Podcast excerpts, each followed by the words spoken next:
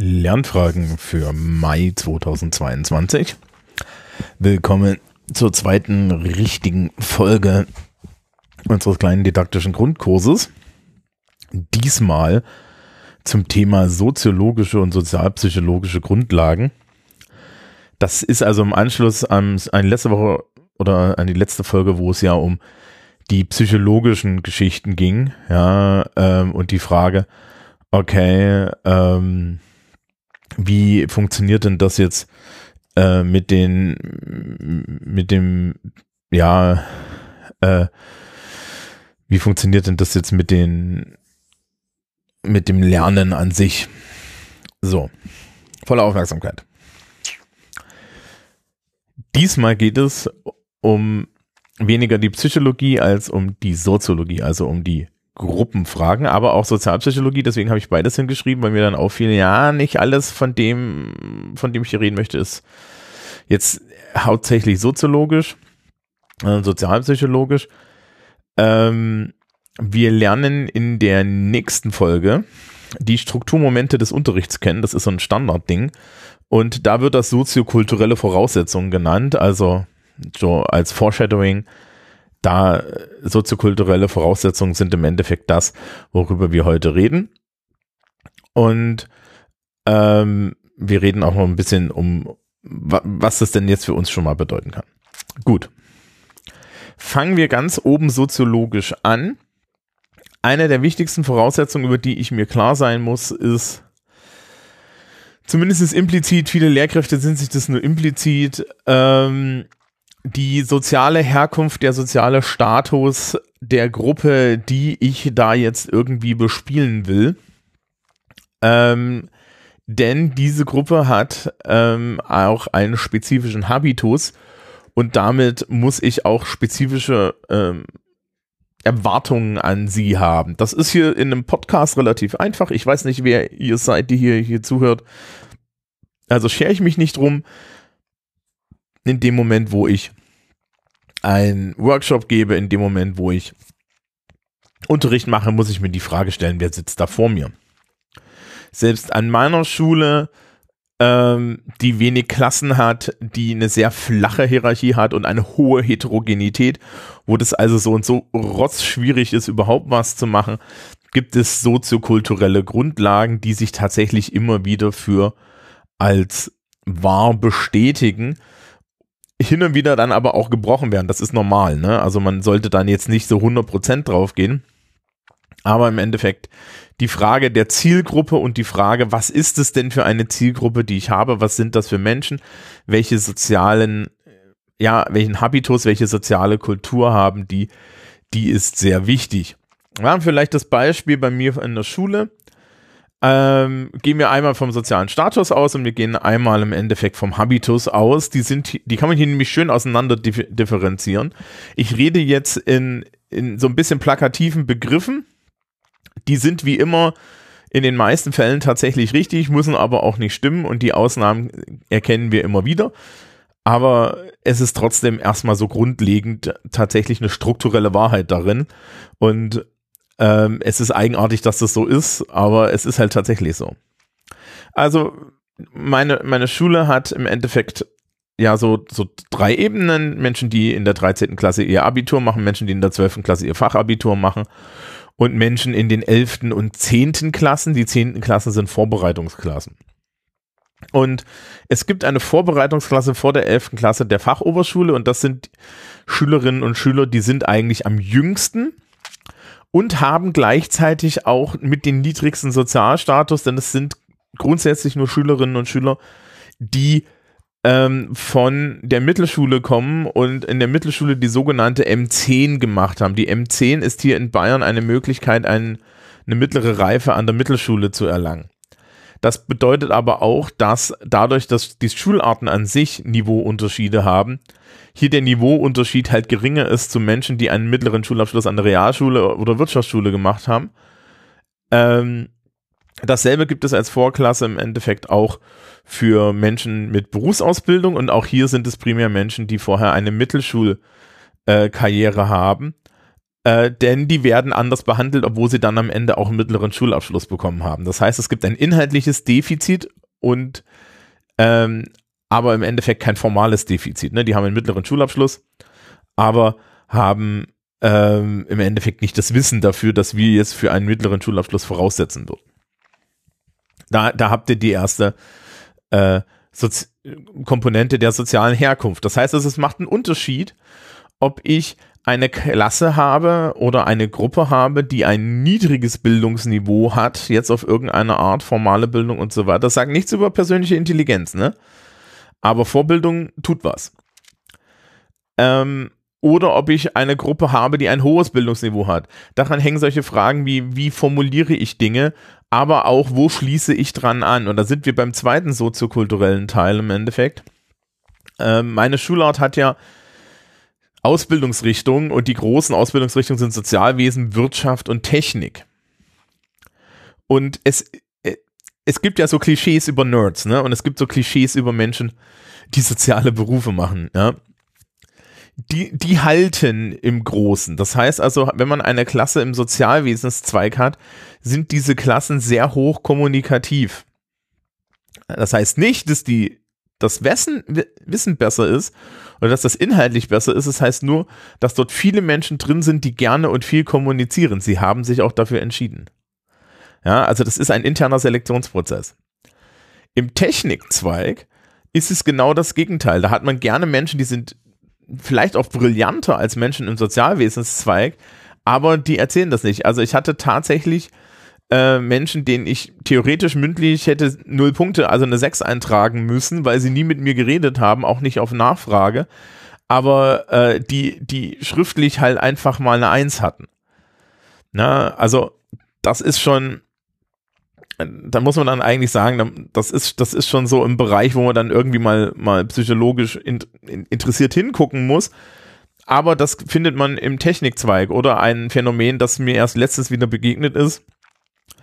Ja, ähm, du schreibst in einer Angabe, beschreiben Sie eine, beschreiben Sie die Statistik. Und die Menschen aus dem Sozialwesenszweig und Wirtschaftszweig, ich, hat, ich war in einer gemischten Klasse, äh, haben brav alle Punkte für die Statistikbeschreibung bekommen, weil sie einfach die Statistik stumpf beschrieben haben. Die Menschen aus dem Technikzweig nicht, weil die danach gesagt haben, das ist doch offensichtlich, das schreibe ich doch nicht hin. Das ist aber nicht die Aufgabe. Also sprich, wir haben tatsächlich ein, ein, eine Frage der Herangehensweise und der Kultur, ja. Und der, der muss ich dann auf irgendeine Art Rechnung tragen, auch in der Ansprache, die ich an mein Publikum habe. Also der Habitus, der, der Stallgeruch, mein, mein persönliches Verhalten, das an meinem Sozialstatus auch hängt. Ähm, ich verlinke euch die entsprechenden Sachen von, von Pierre Bourdieu und so. Ähm, der ist zentral wichtig, um überhaupt ein Gefühl zu kriegen, für wen plane ich jetzt hier meinen Workshop, meinen Vortrag und so weiter.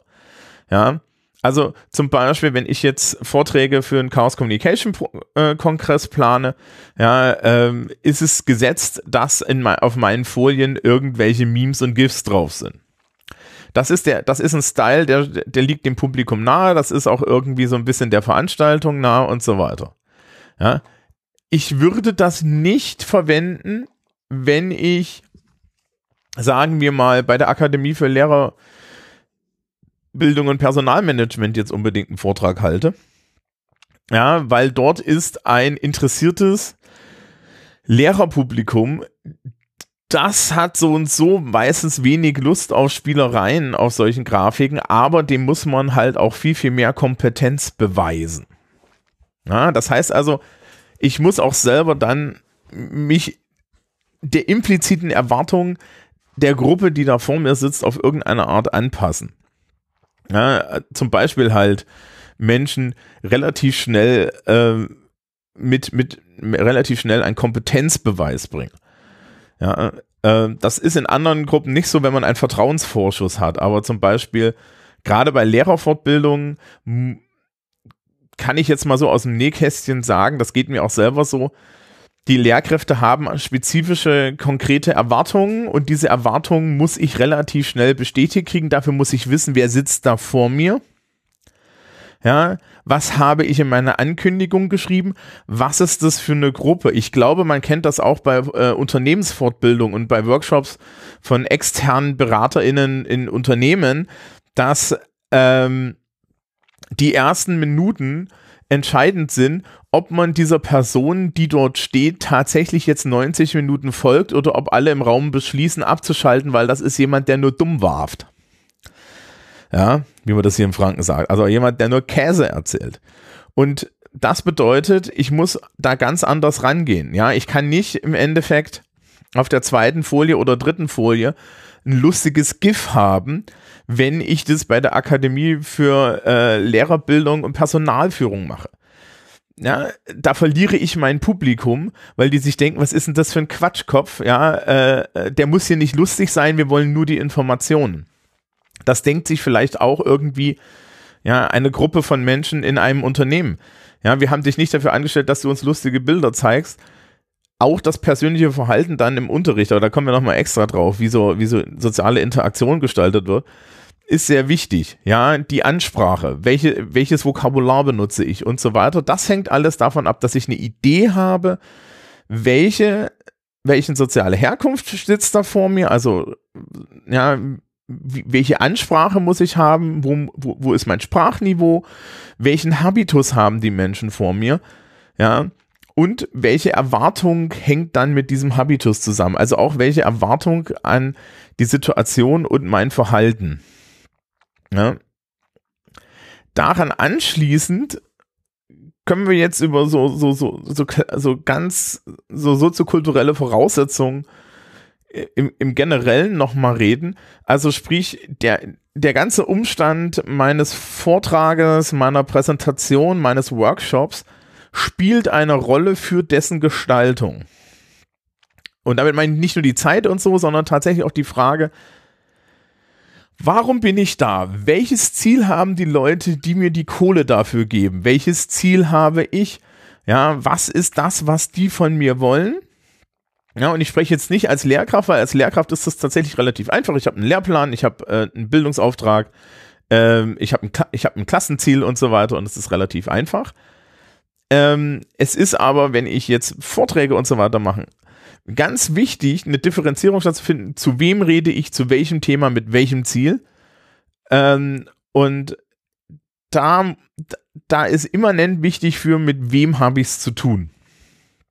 Ja, und dann halt natürlich auch so, äh, wie, wie, wie verhalten sich die Leute? Welche Erwartungen haben die? Also ich würde zum Beispiel sagen, wenn ich äh, einen Vortrag in einer in einem Institut für Sozialpädagogik halte und ich weiß, mein Publikum besteht zu größten Teilen aus Sozialpädagogen, würde ich eher ähm, Gruppenarbeits, Eigenarbeitsformen nehmen, als zum Beispiel, ähm, wenn ich das mit Lehrkräften mache. Ja, da geht es noch, aber es, ich würde es schon weniger tun. Wenn ich denselben Vortrag, dasselbe Programm machen würde in einem Unter, sagen wir mal, in einem Unternehmen und es ist kein expliziter Workshop, wo es um die Hands-on-Erfahrung geht, würde ich mir irgendwelche Erarbeitungs-Publikumseinbindungsverfahren jenseits von Fragen komplett sparen, weil die Leute das zum Kotzen finden. Ja, weil dort hauptsächlich irgendwie passiv äh, dann, dann Sachen aufgenommen werden sollen. Ja, also das, auch, das gehört auch dazu. Und natürlich mache ich keine blöden Wirtschaftswitze, wenn ich bei einem Unternehmen bin. Ja, und wenn dann, und wenn dann nur über den Konkurrenz oder so, ja. Also so ein bisschen ne, Fingerspitzengefühl. Also das, das sind so die großen Sachen. Damit kommen wir im Endeffekt auch zu meinem nächsten wichtigen Thema. Das bindet sich direkt zurück in etwas, das nennt man Vorwissen. Ähm, Vorwissen ist die Frage, was weiß mein Publikum schon? Das ist als Lehrer einfach, das steht offiziell im Lehrplan, man darf ihm halt nicht glauben, ja. Also truth be told, Politikunterricht mache ich jetzt seit zehn Jahren an der beruflichen Oberschule. Technisch gesehen, die Hälfte der Sachen, die ich unterrichte, müssten die Leute eigentlich an der Realschule gelernt haben. Ich habe letztens irgendwann mal gefragt, und können Sie sich noch an irgendwas erinnern? Da guckten mich 30 leere Augenpaare an und damit war die Sache erledigt und dann sind die alle, ja, also man kann ja froh sein, dass sie nicht ins, ins, ins Lachen ausbrechen, ne? Ähm, da ist tatsächlich die Wahrheit, man, man muss ein bisschen skeptischer sein beim Vorwissen. Wenn ich jetzt freie Vorträge halte, wenn ich freie Workshops und so weiter halte, ja, muss ich mir vorher klar sein, was ist das für eine Gruppe. Wenn ich von Lehrkräften rede zum Beispiel, muss ich, muss ich nicht erklären, was, was ein Unterrichtsziel ist, was ein Lernziel ist. Ich muss, ja, ich kann Wörter wie Methode, Medien, Inhalt, ja, Unterrichtsstruktur und so weiter benutzen. Ja, ich kann Stoff, ich kann das Wort Stoffverteilungsplan benutzen, ohne dass jemand mich anguckt und fragt, was zum Fick das ist. Äh, was zur Hölle. Äh, das, ja, also, also, mein Vokabular ändert sich dann halt. Ja, das ist dann schon, das ist dann schon wieder anders, wenn ich, sagen wir mal, äh, denselben na, Vortrag mit ähnlichen Inhalten vor einem Laienpublikum halten würde. Ja, also wo ich dann zum, ja, oder von einem breiten Publikum, wie, wie beim Kongress oder so. Ja, die Menge an Definitionen nimmt bei so einem Kongressvortrag dann auf irgendeine Art zu. Ja, ich baue dann mehr Dinge auf, als ich aufbauen würde, ja, in, inhaltlich auf, mit Definitionen auf, als ich aufbauen würde, wenn ich das von einem Fachpublikum mache. Das ist ja ganz klar.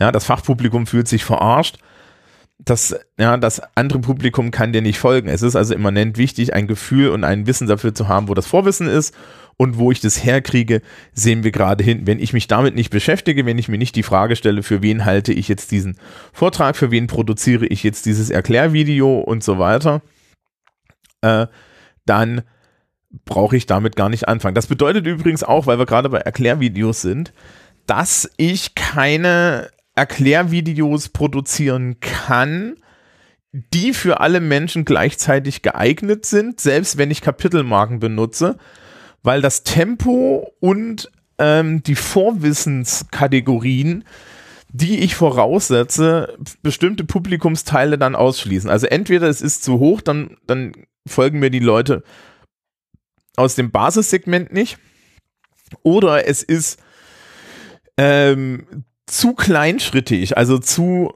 zu wenig, äh, mit, mit sehr kleinen Schritten und sehr strukturiert aufgebaut. Dann folgen mir Leute, die im Endeffekt nur einen spezifischen Punkt haben möchten, nicht, die klicken dann vielleicht auf eine Kapitelmarke, aber sie gehen dann halt auch einfach relativ schnell wieder weg.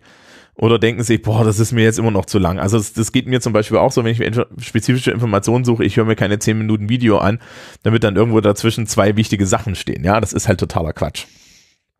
Ja? Das heißt, ich muss mich mit der Frage des Vorwissens beschäftigen und nein, das kann ich nicht vorher erklären.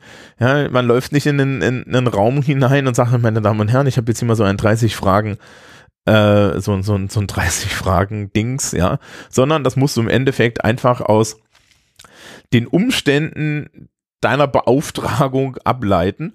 Oder aber halt die andere Seite, wenn du jetzt arbeitest wie ich hier mit meinem Podcast oder so, überlegst du dir, was ist meine Zielgruppe, wen spreche ich an und so weiter. Ja, die Art, wie ich das jetzt hier erkläre, ist eine Art, die versucht, möglichst inklusiv zu sein. Ich spreche hier jetzt nicht Lehrkräfte an. Lehrkräfte werden sich das im Zweifel, äh, vielleicht junge Lehrkräfte werden sich das jetzt hier gerne anhören und, und, und, und sagen, oh, das habe ich vielleicht noch nie so gehört und so weiter. Vielleicht auch erfahrenere Lehrkräfte, aber im Durchschnitt ist es jetzt hier, was ich hier erzähle, etwas, was zum Beispiel eine Lehrkraft oder ein professioneller Erwachsenenbildner eigentlich äh, wissen sollte und sich dann auch denke, okay, ja, äh, kenne ich alles, die Kapitelmarken brauche ich mir nur ansehen ich weiß, was der Thomas da erzählt und vielleicht überlege ich mir, ob ich nicht mal, ob ich nur jetzt nur aus Interesse drüber höre, ob ein Detail drin ist, das ich so noch nicht bedacht habe. Aber Überraschung wird man jetzt hier nicht finden. Also hoffe ich, ja, oder hoffe ich auch nicht, aber eigentlich wünsche ich mir, dass, ich, dass, dass professionelle Bildnerinnen und Bildner hier jetzt keine Überraschungen finden. Ja, also Vorwissensklärung ist wichtig, aber die Vorwissensklärung kann ich meistens nur machen, indem ich eine Annahme mache. Vielleicht dann hier so der Lifehack von mir. Äh, geht immer davon aus, äh, dass man ein bisschen wenig, ein bisschen, ein bisschen weniger ähm, voraussetzen sollte, als idealtypisch angenommen. Es ist immer so, dass ich zum einen Straggler mitnehmen muss, also Leute, die dann im Raum halt auch eher, eher, weniger Erfahrung haben, eher weniger Wissen haben, die, die sollten wir auf der einen Seite mitnehmen, ja, ähm, und auf der anderen Seite wird sehr oft strukturell Wissen in Gruppen überschätzt. Und was man da machen kann, ist, ist jetzt schon mal hier so ein Hack für die, äh, für die Vorstellung, ist dann halt auch, äh, bestimmte Dinge vorzubereiten, bestimmte Definitionen vorzubereiten, die vielleicht nicht im Foliensatz drin sind, aber wo man sagt, äh, wo man dann in, in, den Raum fragt, okay, ähm, wir, wir kümmern uns jetzt um diese Begriffe, die hängen dann schon an der Wand. Ähm, sind die klar, muss ich die nochmal erklären. Das mache ich zum Beispiel in der Schule auch, wo ich dann sage, okay, ist das klar, muss ich es nochmal erklären. Ja, und dann hat man die Erfahrung, dass es zwei, drei Menschen gibt, die das nochmal erklären müssen. In, in der Schule machst du es dann natürlich so, dass du Schülerinnen und Schüler hast, die das wissen. Also lässt du es die Schülerinnen und Schüler erklären, hast einen doppelten Lerngewinn. Das kann man natürlich auch, auch in anderen Formaten oder so machen. Oder man kann halt selber irgendwie schnell seine Definitionen rausholen und so weiter. Über Methoden, über Medieneinsatz sprechen wir doch mal. Das ist nämlich eine Situation, wo man dann sagen würde, okay, ja, eine Tafel ist was Geiles. Okay. Vorwissen fließt also aus der soziokulturellen Herkunft heraus. Ich muss mir den Habitus angucken und dann die Frage, äh, was wissen die Menschen? Kommen wir zum letzten Teil, über den ich nachdenken muss. Und der ist schwierig, vor allen Dingen, weil ich im Endeffekt weil wir jetzt in einen Bereich gehen, wo Professionalität und Emotionalität miteinander überschneiden und das wird für viele Menschen unangenehm, weil ähm, wir haben so die Idee, dass das jetzt hier so, so Unterricht wird gerne mal so, so und, und, und Bildung wird gerne mal so wahrgenommen, als sei das einfach so eine Sache, die kann man wie ein Skill erlernen. Das stimmt leider nicht. Und wir müssen uns also auch mit sozialpsychologischen ähm, Effekten beschäftigen. Also sozialpsychologische Effekte, damit meine ich Gruppendynamiken und sowas. Ähm, es hängt zum Beispiel davon ab, unter welchen Bedingungen äh, Publikum überhaupt in meinen Vortrag kommt. Ist das Publikum freiwillig da? Ja, dann habe ich natürlich irgendwie gewonnen, weil die Leute wollen alle etwas von mir wissen. Ist das Publikum unfreiwillig da, habe ich schon ein Problem, denn dann muss ich extra Überzeugungs- und Relevanzarbeit leisten, damit die sich das mit Absicht irgendwie dann anhören. Also mit, ne, äh, äh, habe ich ein unfreiwilliges Publikum, ja, muss ich eigentlich für einen Gewinn, ja, ein, einen Wissensgewinn etwas mehr arbeiten, denn das unfreiwillige Publikum steht mir erstmal negativ gegenüber, denn es wurde zu meinem Vortrag gezwungen. Auch wenn wir alle gemeinsam in diesem Raum sind und eigentlich keine Schuld daran haben. Ja? Das heißt, ich muss erstmal irgendwie eine Ansprache finden, ähm, weil ich weiß, die Leute sind da jetzt, ja, die Leute sind da jetzt nicht freiwillig. Also ich hatte letztes Jahr irgendwann ähm, beim BFZ hier in Bamberg so ein Eintagesvortrag zum Thema Podcasting und Medien und so weiter. Und ähm, das war auch noch schlimmste Corona-Zeiten und so, also war ganz furchtbar. Und mir war klar, die jungen Menschen, die da sitzen, die waren 13, 14 und so, die, die, denen geht es am Arsch vorbei. Die sitzen da halt, weil sie dort sitzen müssen. Dementsprechend musst du damit anders umgehen. Ja, und man kann zum Beispiel klar machen, dass man gemeinsam in dieser Situation ist, ja. Also, ähm, ja, ich, klar, ich kriege da Kohle für, aber ähm, ich bin da jetzt auch da, ja. Also wir haben uns jetzt gegenseitig irgendwie durch Zufall verdient und jetzt sitzen wir hier. Ja, da kann man auch das Beste draus machen und sowas transparent machen hilft zum Beispiel sozialpsychologisch sehr gut, ja. Ähm, das ist eine Sache. Das nächste ist, gruppeninterne Hierarchien relativ schnell zu erfassen. Meistens kann man das ähm, erst nach dem Beginn äh, von irgendeinem Vortrag. Manchmal kann man das auch vorher, wenn man weiß, so, ja, das ist so ein Unternehmensding und wer hat mich denn eigentlich geholt? Hat mich der Chef geholt? Wer hat mich, ja, oder so, ja, wer hat mich geschickt? Hat mich zum Beispiel irgendwie die Geschäftsleitung geschickt in ein, in ein Team hinein, dann weiß ich, da sitzt das komplette Team. Ja, so leicht lauernd und denkt sich, warum sitzen wir jetzt hier? Was soll die Scheiße? und dementsprechend muss ich hier anders arbeiten. Ja, wenn ich jetzt wiederum ein ja, ge geholt werde für meinen Vortrag und das ist jetzt ein unternehmensweit, ja, das ist unternehmensweit ausgeschrieben worden und die Leute sind alle freiwillig da und interessieren sich für mein Thema, habe ich ein ganz anderes Publikum und ich habe eine ganz andere Gruppendynamik. Ja, das erkennt man meistens an den Fragesektionen hinten, wie viele Leute dann Fragen haben und so weiter.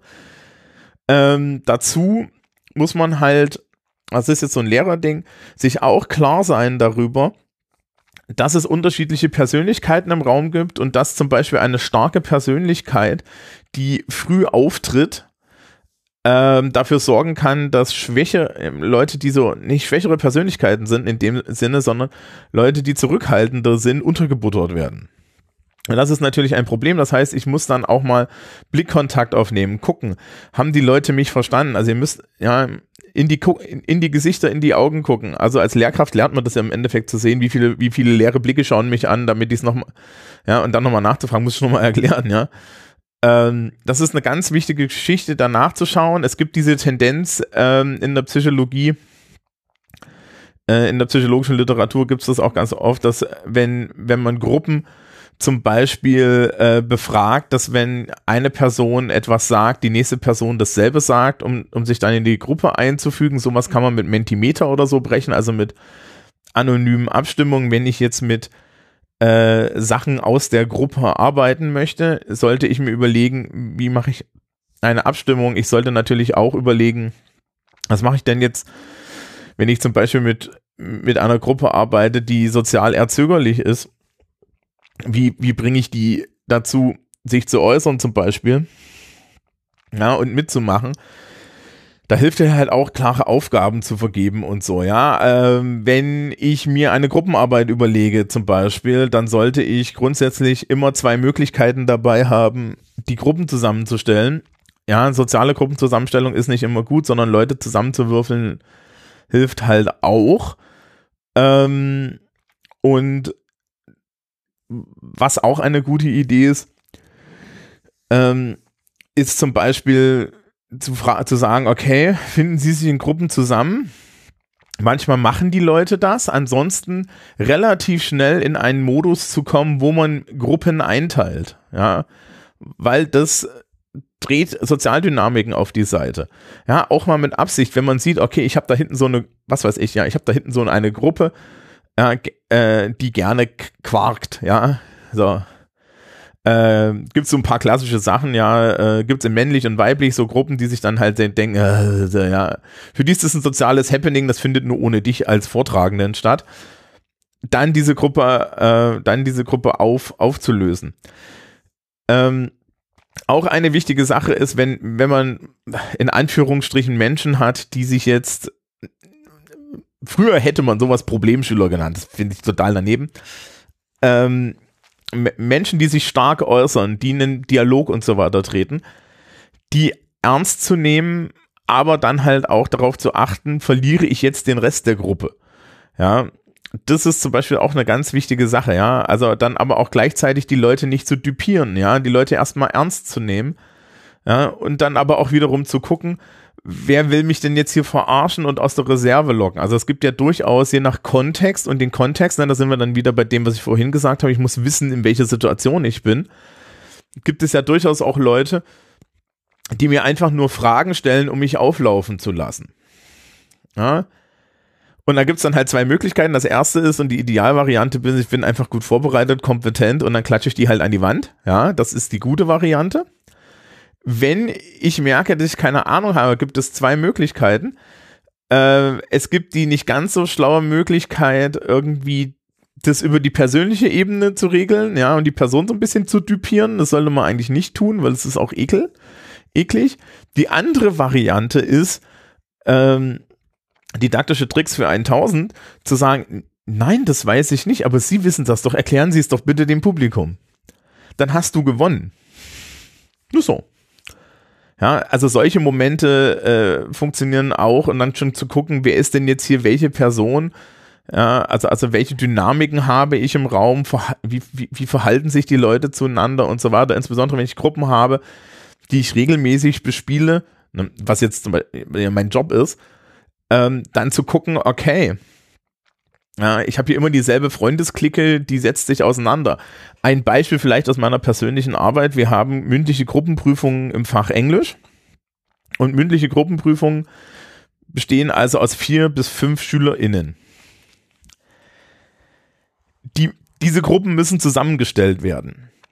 Es gibt mehrere Modi, in diese Gruppen zusammengestellt werden. Und an diesem Beispiel kann man gut erkennen, ähm, warum das so schwierig ist, wenn man es nicht lost. Also kann gleich verraten, ich lose und hier ist the reasoning und ihr könnt euch dann überlegen, okay, ja, für was entscheidet ihr euch aus welchen Gründen? Also es gibt im Endeffekt dann zwei Entscheidungsmöglichkeiten, als Lehrkraft so eine Gruppe zusammenzustellen. Wie gesagt, ich lasse die Schülerschaft losen. Das heißt also, jeder wirft seinen Namen in den Hut, der Hut wird durchgeschüttelt und jemand anders, der nicht ich ist, zieht. Ja, und dann ist es Losschuld. Und das ist okay. Ja, weil dann kann man sich beschweren und so weiter. Es gibt auch immer eine Ausnahmemöglichkeit, dass man sagt, wir wollen das gar nicht. Äh, wir haben als Gruppe miteinander hier geübt, wir funktionieren nicht, können wir, können wir irgendwie tauschen oder so. Das finde ich vollkommen okay. Ja, also immer die Ausnahmemöglichkeit lassen, aber warum losen wir? Nun, ich kann das als Lehrkraft bestimmen. Wenn ich das als Lehrkraft bestimme, bestimme ich das zum einen natürlich, kann ich das nach sozialen Gesichtspunkten bestimmen, weil ich weiß natürlich, wer wessen Freund und Freundin ist und ich kann mir erstens überlegen, funktionieren die gut miteinander oder nicht. Das ist aber auch nur mein Eindruck. Das zweite, ich mir überlegen kann, wie funktioniert, ja, wie gut sind die Menschen sprachlich in, und inhaltlich im Fach Englisch. Jetzt gibt es da aber ein Problem. Es gibt die eine Philosophie, die sagt, dass heterogene Gruppen besser sind, weil die, ja, die schlechteren Schülerinnen und Schüler von den besseren Schülerinnen und Schülern mitgezogen werden. Es gibt die andere, es gibt die andere Variante, die sagt, dass homogene Gruppen besser sind, weil dann die Guten die Schlechten nicht unterbuttern. Und es hängt von der Persönlichkeit der, der Person ab. Also sprich, um das richtig zu machen als Lehrkraft, müsste ich eigentlich irgendwie von jeder Person ein Psychogramm und eine Leistungsdefinition an, anordnen und dann müsste ich irgendwie zwei Tage lang meditativ basteln. Ja, nein. Ne, und dann geht das immer noch schief. Und es ist meine Schuld. Kann man jetzt sagen, okay, als Lehrkraft, das darf deine Schuld sein, aber okay. Die andere Variante ist, dass das die Schülerinnen und Schüler machen. Und ja, die suchen sich die Leute auch so ein bisschen nach Fähigkeiten aus, aber das Hauptkriterium ist natürlich die Sozialität.